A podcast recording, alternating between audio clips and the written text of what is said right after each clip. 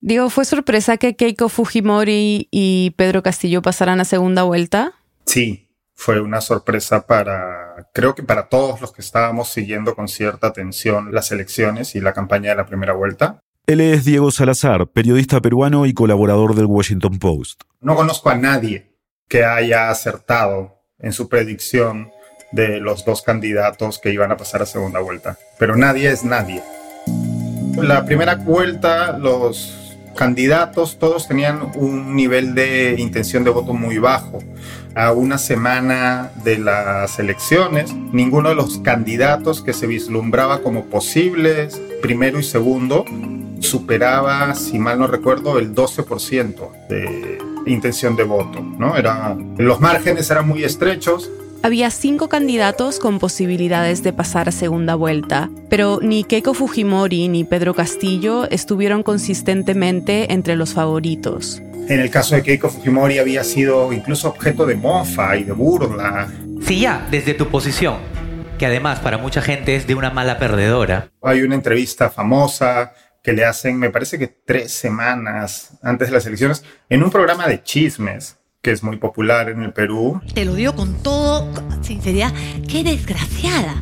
Los dos conductores se mofaron de ella, la maltrataron, la insultaron. Y eres la candidata con más antivoto que hay, pero la gente ya le vio la verdadera cara a Keiko y por eso es que muchos no creen en ti. Le dijeron corrupta en su cara y otras cosas. Y bueno, como te imaginarás, pues las redes sociales se divirtieron mucho con esto. Y mientras Keiko despertaba burlas antes de la primera vuelta, Castillo, por su parte, provocaba cierta indiferencia. Hay un momento que ilustra muy bien esto. Cuando CNN anunció los resultados preliminares de la primera vuelta, usaron fotos de todos los candidatos que iban liderando la carrera, menos de Pedro Castillo, quien además llevaba la delantera. En lugar de su foto había una imagen con una silueta negra. Hubo sorpresa, sí. Hubo cierta consternación porque nadie esperaba que fueran esos dos candidatos. Pero rápidamente ese shock inicial se difuminó y hubo un vuelco. De pronto el país se ha dividido en dos y hay una histeria colectiva que es muy, muy llamativa y que yo creo que además es muy perjudicial para el futuro del país como sociedad, ¿no? Se están rompiendo vínculos que va a ser muy difícil recobrar.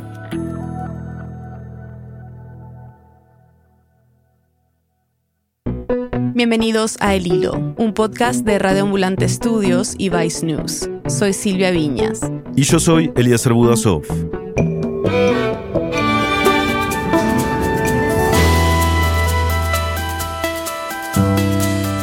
Este domingo, los peruanos tendrán que decidir entre dos candidatos radicalmente opuestos, Keiko Fujimori y Pedro Castillo. Quien gane gobernará con el bagaje de una profunda crisis política. Solo en los últimos cinco años, el país ha tenido cuatro presidentes y seis de los últimos mandatarios han sido acusados de corrupción. Hay un expresidente prófugo de la justicia, otro que estuvo más de un año con arresto domiciliario, uno que se suicidó cuando lo iban a detener y otro que ha estado en la cárcel durante más de una década.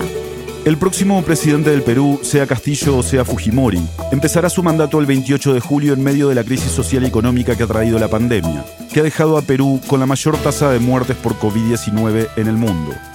Hoy, dos figuras políticas polémicas, una campaña violenta y cómo el miedo legítimo que despiertan ambos ha sido utilizado en contra de la población. Es 4 de junio de 2021.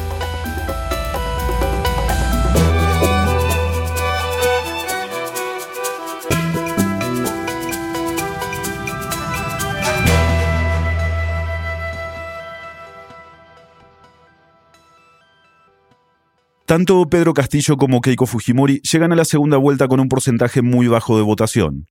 Entre ambos apenas lograron sumar poco más del 30% del total de votos.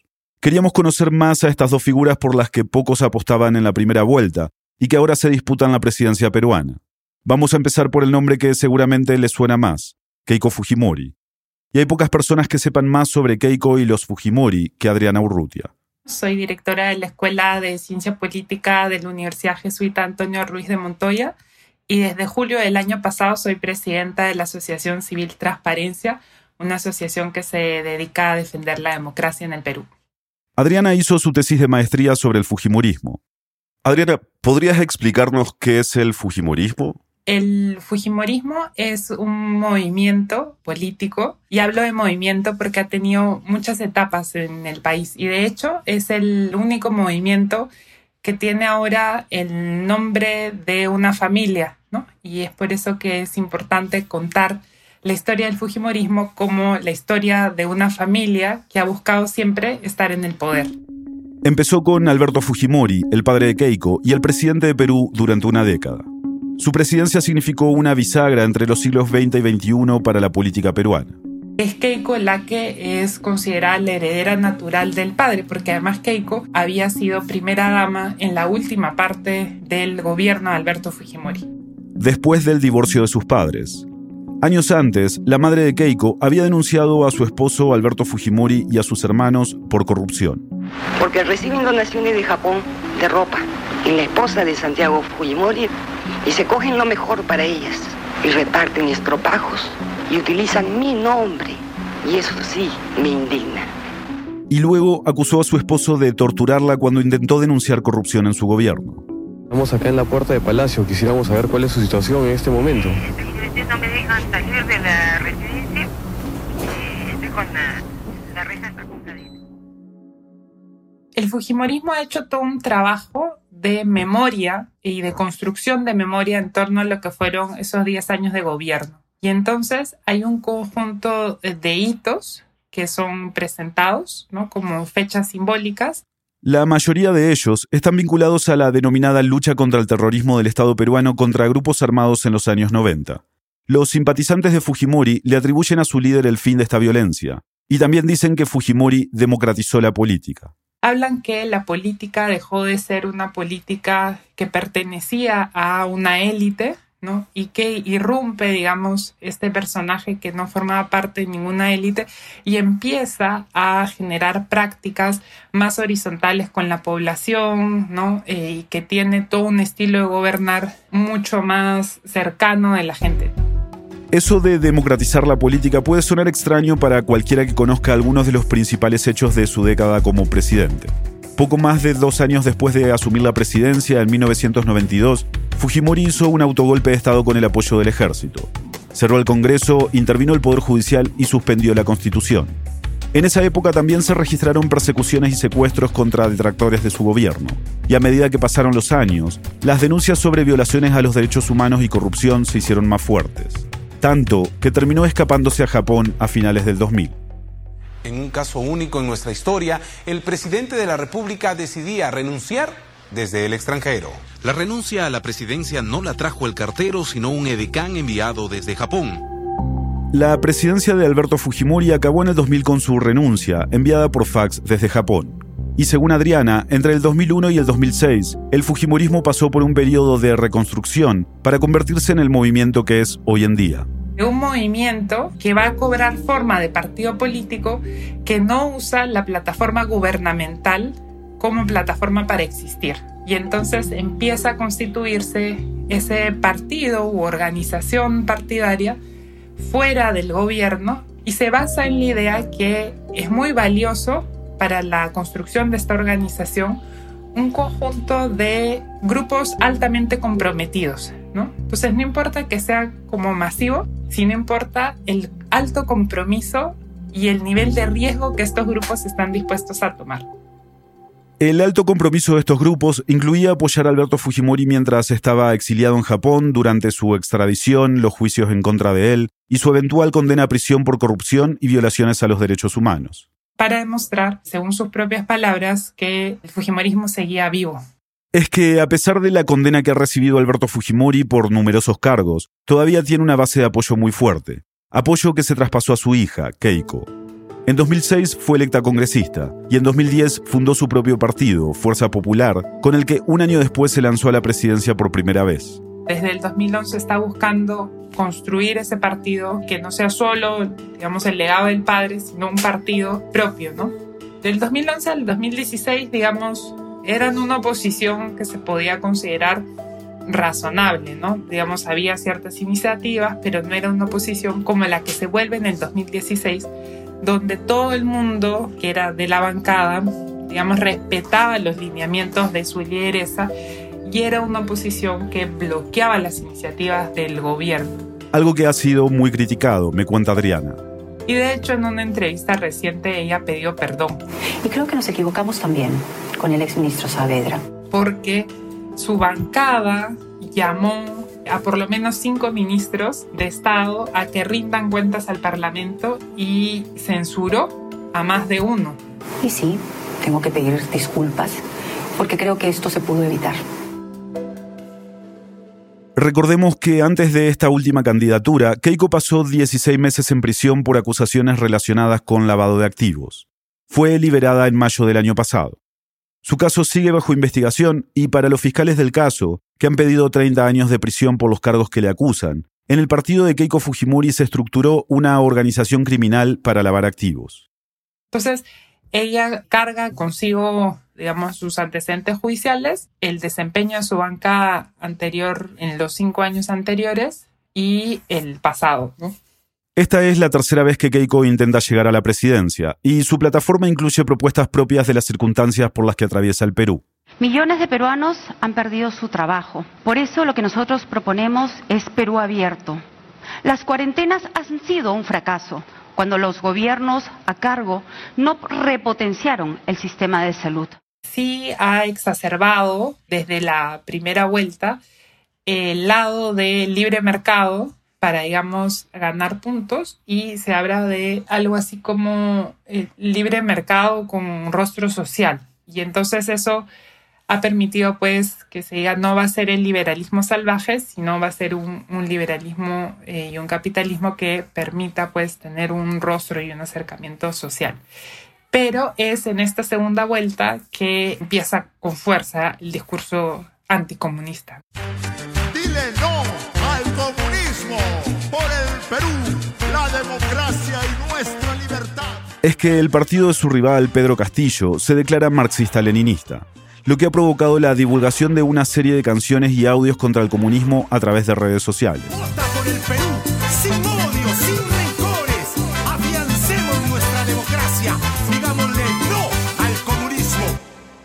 Adriana me explicó de dónde viene este discurso. El marco de análisis que el Fujimorismo construye es un marco de el Fujimorismo versus el comunismo. Y entonces se capitalizan todos los fantasmas del pasado, porque en el Perú hablar de comunismo es hablar de terrorismo.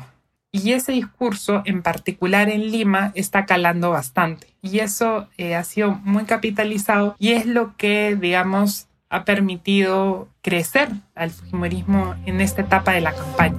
Pero a su vez, Adriana me cuenta que el voto antifujimorista no pierde su fuerza.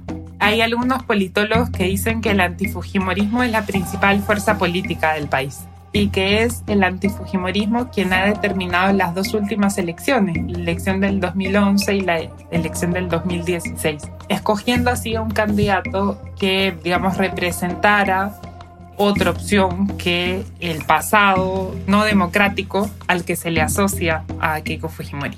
Si Castillo corriera contra otro candidato, ya se hubiera deshecho ya, ya estaría vencido. Él es Gonzalo Banda, politólogo y profesor universitario en Arequipa, al sur del Perú. ¿Cómo pasó Castillo de ser casi desconocido a estar a un paso de la presidencia? Pedro Castillo Terrones es una de las sorpresas de esta contienda electoral. Nadie lo vio. Las encuestadoras no lo vieron. Es un poco de lo que dice Maquiavelo, virtud virtud de Castillo, virtud de estar en el momento adecuado, virtud de que es detenido en Madre de Dios casi un mes antes de la elección. Gonzalo se está refiriendo a la retención de Castillo en un acto de campaña en la región de Madre de Dios en marzo. Y la policía tuvo que retener al eh, candidato de Perú Libre, Pedro Castillo, por generar aglomeración durante un mitin. Dice que ese fue un punto de inflexión en la carrera presidencial es detenido por no respetar el distanciamiento social, cosa que ha hecho durante toda la campaña, nunca ha respetado el distanciamiento social. Y en ese momento, cuando lo detienen, se arma una retórica de la persecución de Castillo. Una retórica que fue divulgada por las radios y páginas de Facebook del sur peruano.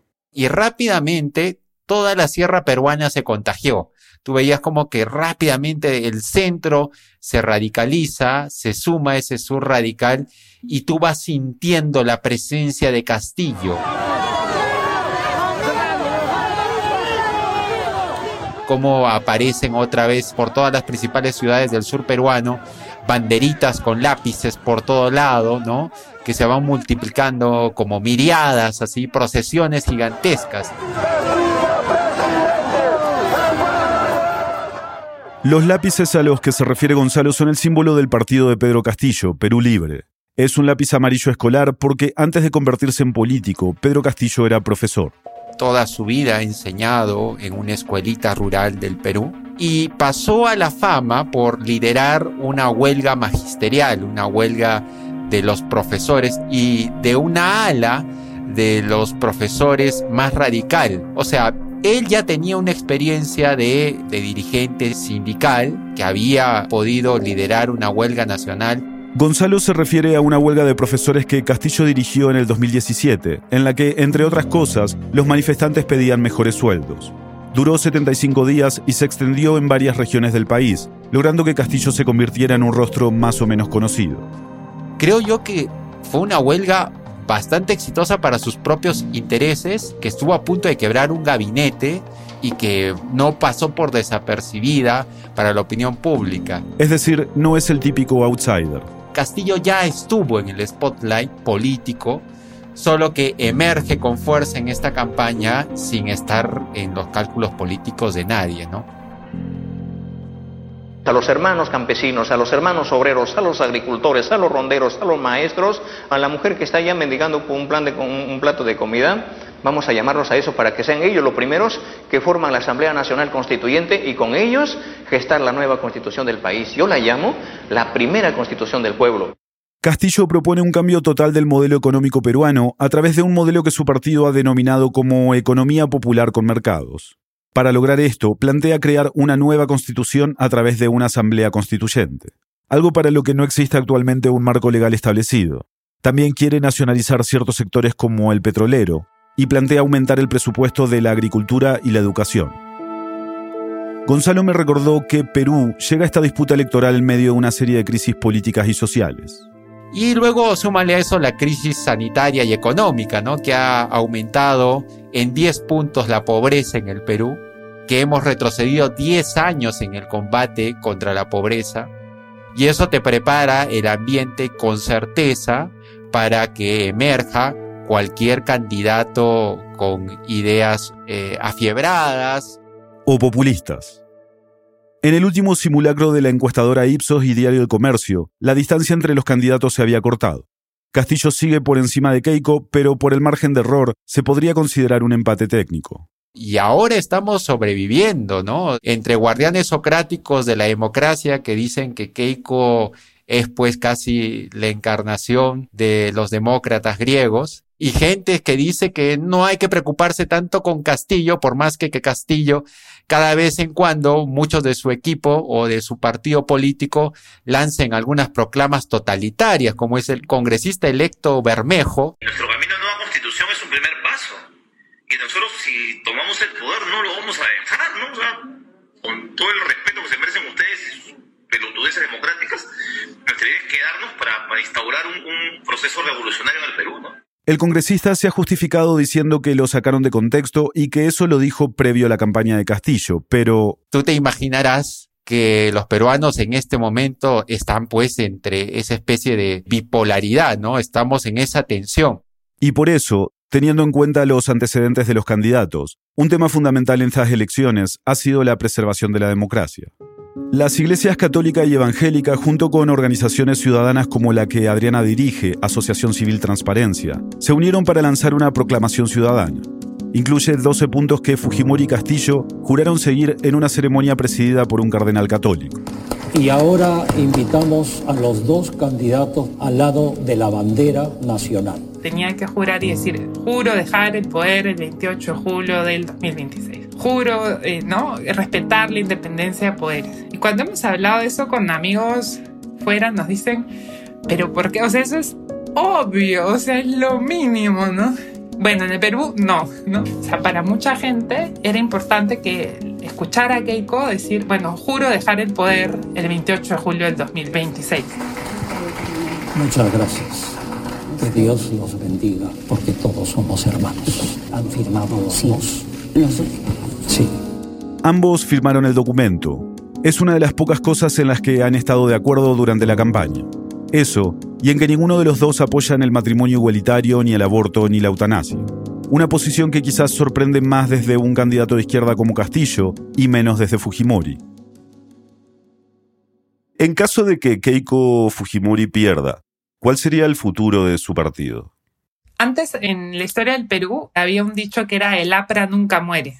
APRA, el partido más antiguo del país, y cuyo líder, Alan García, se suicidó en 2019, momentos antes de ser detenido por graves acusaciones de corrupción. Ahora yo diría el Fujimorismo nunca muere. Por eso he hablado, insistido en esto que es movimiento, porque mm, la idea de movimiento permite, digamos, hablar de una organización que se adapta a la coyuntura y logra cristalizarse como una organización partidaria en época electoral, pero también logra sobrevivir cuando no tiene esa forma, ¿no? Ya tienen un importante número de congresistas en el Parlamento y si Keiko no sale electa, sin duda van a ser una férrea oposición. El tránsito al nuevo gobierno, si es que ella no sale electa, va a ser confrontacional, ¿no? sea cual sea el escenario, porque también si sale ella y no sale Castillo, el escenario va a ser de una alta polarización y confrontación. Algo que ya se puede ver ahora.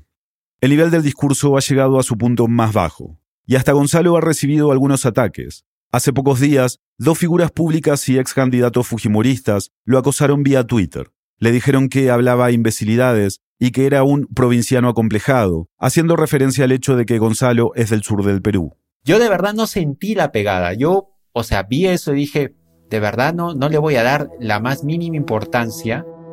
Gonzalo no se pronunció sobre los ataques.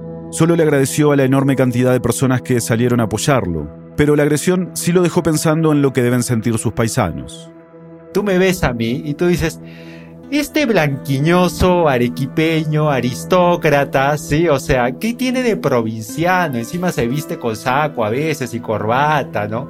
Entonces yo, yo creo que si yo, a mí, digamos, me ofendió un poco, y yo no soy pues este como que el típico representante de las regiones del Perú. Imagínate a la gente que todo el tiempo le vienen vomitando eso todo el tiempo en la campaña. Les dicen ignorantes, ¿no? Entonces, esos ataques son bien torpes porque lo único que están haciendo es fortalecer una identidad excluida que en este momento no está en la campaña. ¿Sí? No está en la campaña. Y que ellos lo están metiendo, le estás metiendo. Estás activando, estás pisando algo que tú no sabes cómo va a terminar. Entonces, en el fondo te queda la sensación de que gane quien gane, la cosa es, eh, es pinta, pinta bien bien fea, ¿no? Después de la pausa, ¿qué se espera para el Perú después del 6 de junio? ¿Y qué efectos a largo plazo tendrán estas campañas sobre la sociedad peruana? Ya volvemos.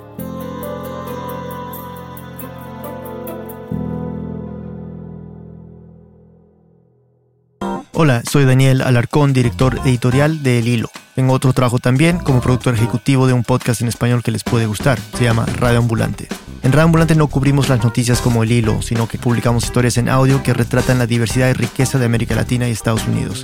Hay de todo, episodios de familia, de fútbol, de amor, de política y mucho más. Son historias que te enganchan y te ayudan a conectarte con nuestra región. Búscalo en las aplicaciones para podcast o en radioambulante.org. Te va a gustar. Radio Ambulante, el podcast hermano del hilo, tiene una herramienta efectiva para quienes quieren aprender español. Se llama Lupa, una app que presenta las historias del podcast y ofrece justo la ayuda necesaria para que los estudiantes español perfeccionen el idioma. Si conoces a alguien a quien crees que le pueda servir, recomiéndale Lupa. Es una forma divertida y eficiente de aprender y conectarte con nuestra región. Visita lupa.app para saber más. lupa.app Estamos de vuelta en el hilo. Al principio del episodio, el periodista Diego Salazar nos contaba que fue una sorpresa que Keiko Fujimori y Pedro Castillo llegaran a la segunda vuelta de estas elecciones. En las encuestas no figuraban como los dos favoritos de manera consistente, y de hecho Keiko obtuvo un poco más del 13% y Castillo el 19% de los votos en la primera vuelta. Pero Diego dice que apenas unos días después el escenario ya era completamente diferente. Hacia el fin de semana, rápidamente se habían alineado bandos alrededor de estas dos figuras. Ya era como dos grupos solidificados en los que ya se había decidido por quién ibas a votar. Y más grave aún que eso eh, para mí ya no solo habías decidido por quién votar, sino que te habías convertido tú en parte de la campaña, ¿no? Y eras una suerte de un nuevo converso que tenías que hacer proselitismo y que estabas llamando al advenimiento del apocalipsis si ganaba uno o el otro, ¿no? Fujimori es el culpable de la caída de las Torres Gemelas, del tsunami en Tailandia, también es culpable del COVID, por supuesto, y de que yo no me haya casado. Es cosa de mirar las distintas redes sociales. Lo que escuchan son TikTokers. A él se le critica por todas las ideas socialistas y izquierdistas que tiene para afectar al Perú. Gente, primer día de gobierno de Pedro Castillo. Ya compré mis gallinas ponedoras para tener mis huevos de reserva en caso falte la comida. Eco no, por el lápiz. Más vale un desconocido por conocer que un conocido con todas sus mierdas. Los dos bandos han permanecido inamovibles, ¿no? Se formaron las columnas se tallaron en bronce o en mármol esas columnas y no se han movido. Y lo cual es, es para mí es este, pues es, uno, es preocupante, pero dos, es muy sorprendente también, ¿no? Porque estamos hablando de nuevo de dos candidatos que no despertaban pasión ni fervor solo unas semanas atrás.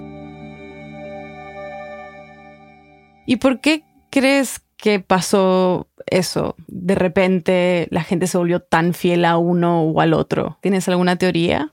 Creo que hay varios factores que hacen que esta vez todo haya sido, por un lado, más rápido. Uno de esos factores, sin lugar a duda, son las redes sociales. Y la altísima tasa de penetración que tienen hoy en día en Perú, que no tenían en elecciones anteriores. Entonces, eso hace que pues todo el mundo pueda ser un emisor de contenido.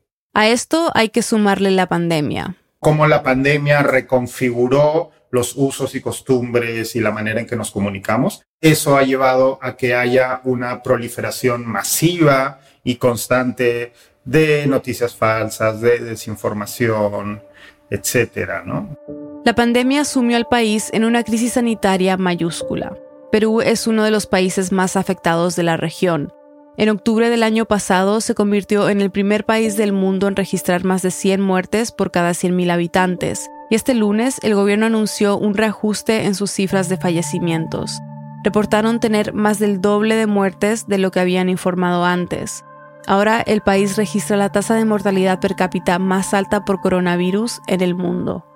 A eso se ha sumado que, pues debido a la crisis de salud y debido a las durísimas medidas para combatirla de restricciones, pues la crisis económica también es más profunda que en otros países. En 2020, la pobreza en el país llegó a su nivel más alto en 10 años, afectando a un poco más del 30% de la población. Una prueba de esto se empezó a ver en abril, cuando miles de familias pobres empezaron a instalar tiendas de campaña en terrenos deshabitados del sur de Lima. La crisis del coronavirus ha obligado a muchas familias a instalar sus tiendas de campaña y refugios de plástico. Nosotros somos unas madres que realmente necesitamos. Hay madres solteras, hay madres que viudas, que sus esposos en la cuarentena han fallecido. Ha habido como una suerte de cóctel perfecto, ¿no? de, tormenta perfecta. Eh, ha habido condiciones muy, muy difíciles para la gran mayoría de la gente y también hay una preocupación muy grave por el futuro económico del país. Pues eso ha derivado en que la gente caiga en esto que yo llamaba en una columna mentalidad de asedio, ¿no? Es como que el mundo está en contra mía, el futuro, el, apocalipsis está a puertas y tenemos que protegernos a como de lugar. Esto puede sonar un poco exagerado para los que vemos estas elecciones desde afuera, o tal vez no. De cualquier forma, tenemos que entender que ambos candidatos han mostrado rasgos que desatan terror dentro de distintos grupos de la población.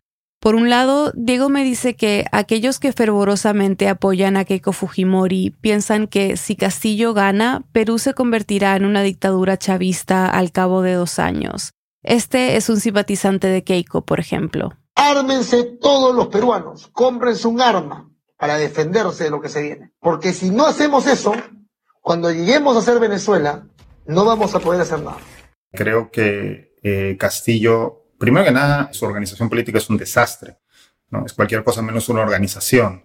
Y en efecto defiende ideas, sobre todo en materia económica, que son ideas pues que no, no, no, no tienen, son bastante trasnochadas y no tienen mucha eh, viabilidad.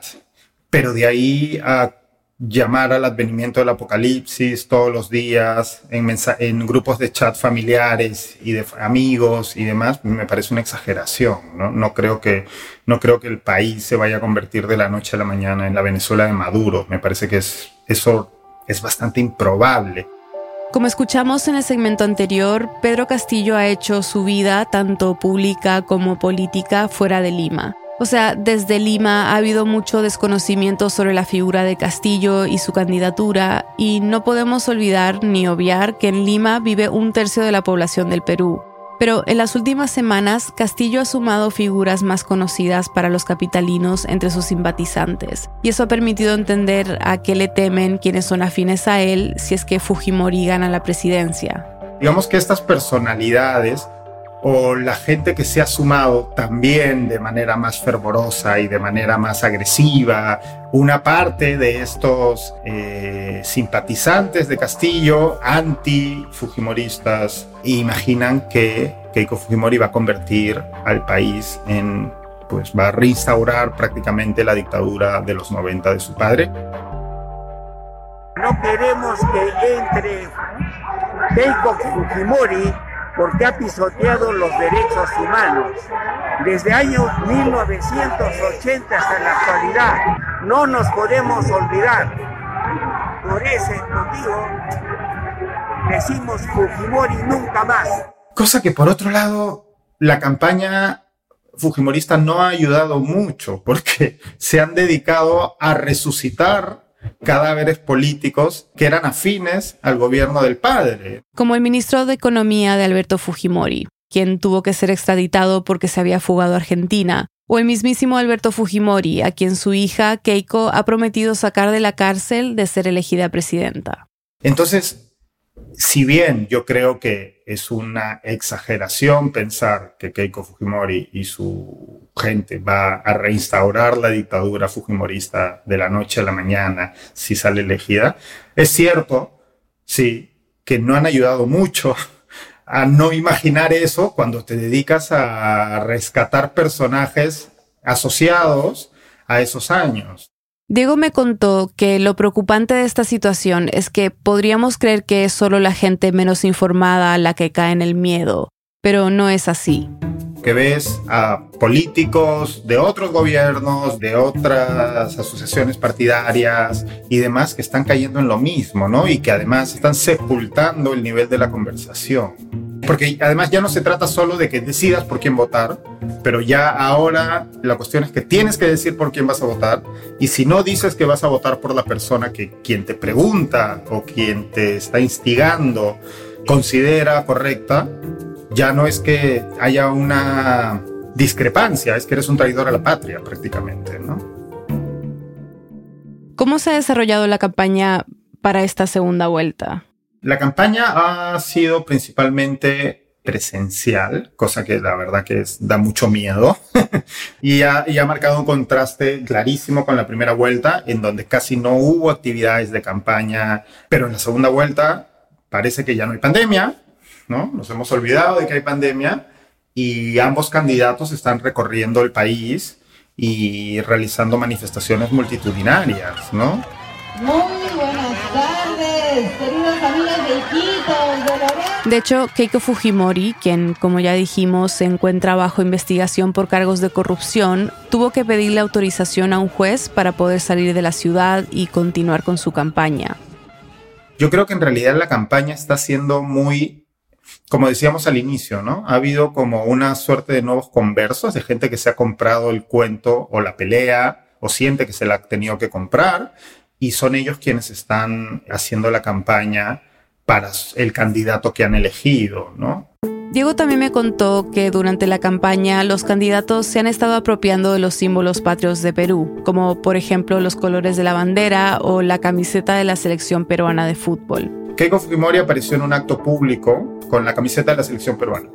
Que, bueno, de un tiempo a esta parte, la selección peruana pues ha recuperado, fuimos al mundial, hay una serie de estrellas jóvenes que son muy queridas, ¿no? Entonces la selección es una institución que goza de buena salud de cara al público.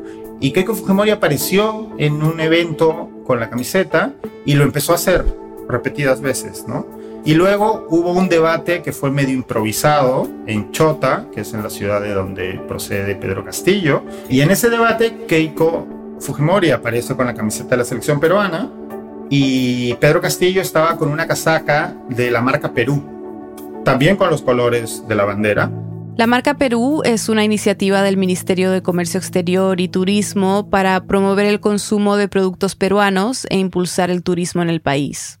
Y a eso se ha sumado que algunos exfutbolistas y futbolistas actuales de la selección nacional lanzaron una página en Facebook y una serie de videos grabados por ellos mismos. Los peruanos y peruanas hemos demostrado que cuando nos unimos logramos grandes cosas. Ahora hay un discurso que nos pretende dividir, diferenciando entre ricos, pobres, cholos, blancos y negros algunos con la camiseta, de hecho el hashtag era ponte la camiseta Perú o ponte la camiseta o una cosa así, llamaban de manera velada, sin mencionarla, a votar por Keiko Fujimori. Solo les pido que voten responsablemente y que se informen. Yo no soy comunista, voto por la democracia. Más allá de esta campaña, polémica por cierto, ha habido otros sucesos que han conmocionado el terreno político ataques contra periodistas, por ejemplo, de parte de simpatizantes de Pedro Castillo.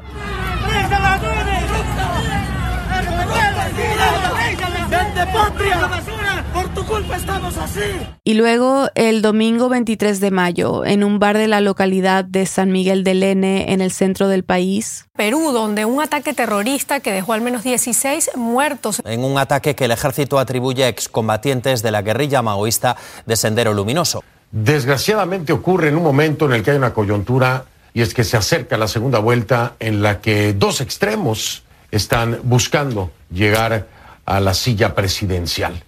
Según las autoridades, en el lugar se encontraron panfletos que llamaban a los peruanos a no participar en las elecciones y calificaban como traidores a aquellos que votaran por Keiko Fujimori. Los primeros en llegar a la zona fueron un juez de paz y un alcalde, y ambos han repetido en los días siguientes, que no se cuenta con toda la información.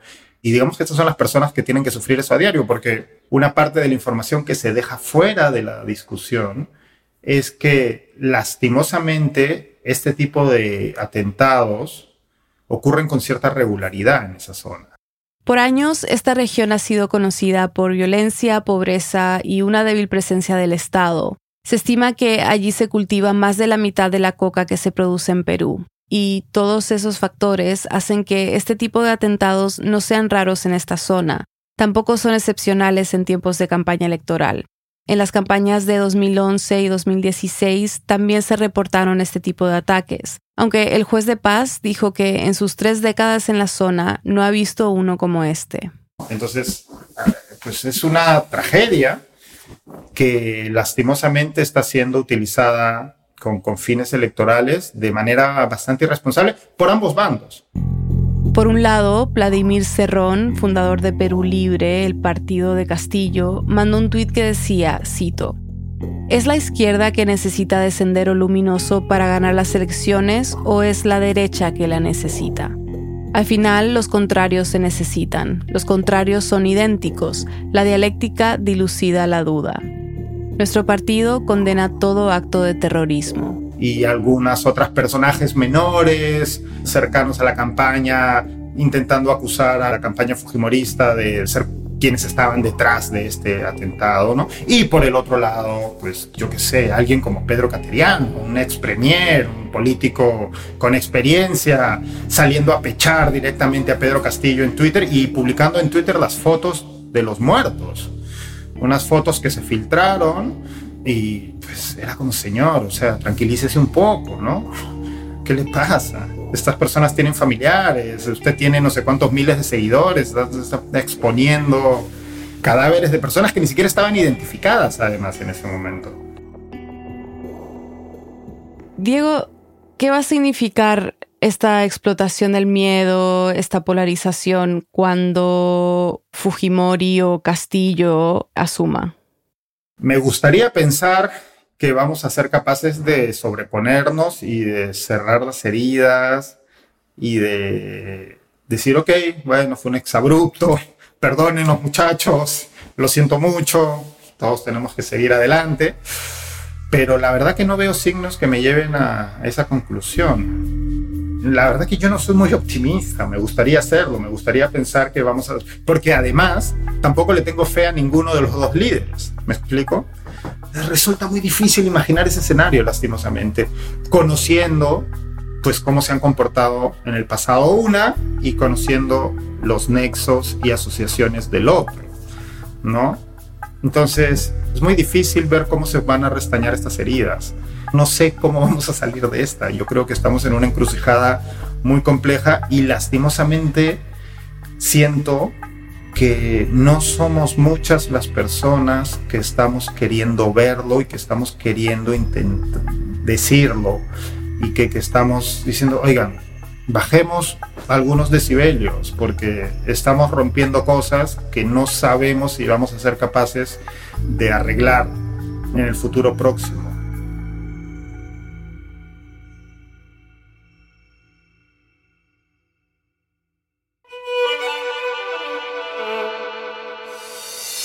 En el hilo somos Daniela Alarcón, Daniela Cruzat, Mariana Zúñiga, Elías González, Desiree Yepes, Inés Renique, Paola Alián, Xochil Fabián y Carolina Guerrero. Nuestro tema musical lo compuso Pauchi Sasaki. Parte de la música de este episodio fue compuesta por Remy Lozano. Un agradecimiento especial a Natalia Sánchez Loaiza por hacer el fact-checking de este episodio.